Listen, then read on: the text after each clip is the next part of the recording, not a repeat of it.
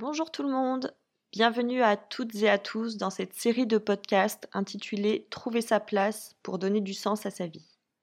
Je suis Aurore, je suis coach en développement personnel et j'accompagne les personnes qui ont vécu tout au long de leur vie en fonction des modèles établis par leur famille ou la société à trouver le courage de s'en affranchir. Et ceci afin que vous réussissiez à faire des choix qui ont du sens pour vous et que vous puissiez enfin vivre pour vous-même. Cette série de podcasts est née de questions que j'ai recueillies auprès de vous. J'y répondrai le plus simplement avec mes mots, mon expérience et vos histoires. Question du jour. Je n'ai pas le temps. Je rigole toute seule car je pense aux enfants autour de moi qui sont en plein jeu et que je vais interrompre pour leur demander de venir manger. Ils me répondent souvent Attends, on n'a pas le temps, on est en train de préparer un spectacle de danse. De toute évidence, ils ne vont pas se laisser mourir de faim, mais ils vont venir à table en traînant les pieds. Je me dis que la prochaine fois, je vais annoncer la chose différemment en les prévenant que le repas sera prêt dans 15 minutes. Ça passe un peu mieux, mais quel enfant a la notion du temps quand il est occupé? Je réitère donc l'information en les prévenant toutes les cinq minutes, et effectivement, c'est mieux, heureusement. Ce petit exemple enfantin pour dire que le temps est impalpable, pour les enfants comme pour nous. C'est une invention humaine pour qualifier ou quantifier notre journée. On s'organise et on s'adapte en fonction des saisons, et les saisons segmentent notre cycle de vie. Oui, je sais, c'est un grand mot.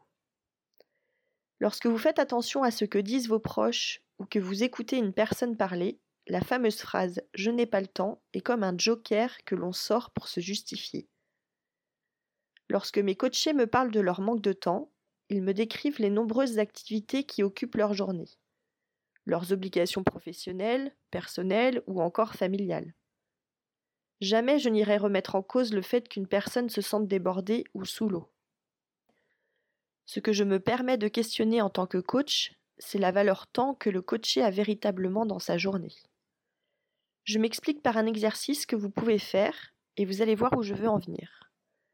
Prenez une feuille vierge sur laquelle vous tracez un rond représentant une horloge. Les 24 heures de votre journée.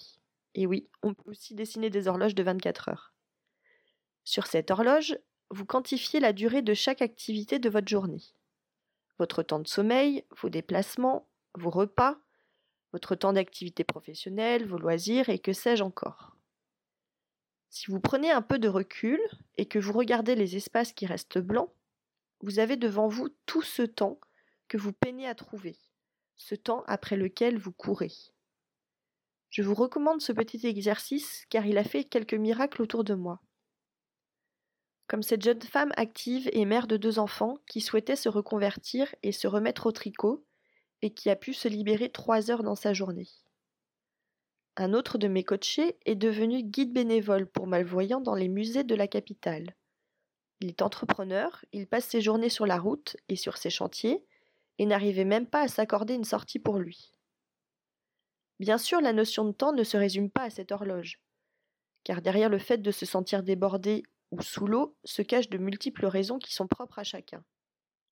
Mais nous sommes tellement habitués à répondre que l'on n'a pas le temps, ou que nos journées sont trop remplies, que l'on ne sait même plus si c'est effectivement vrai.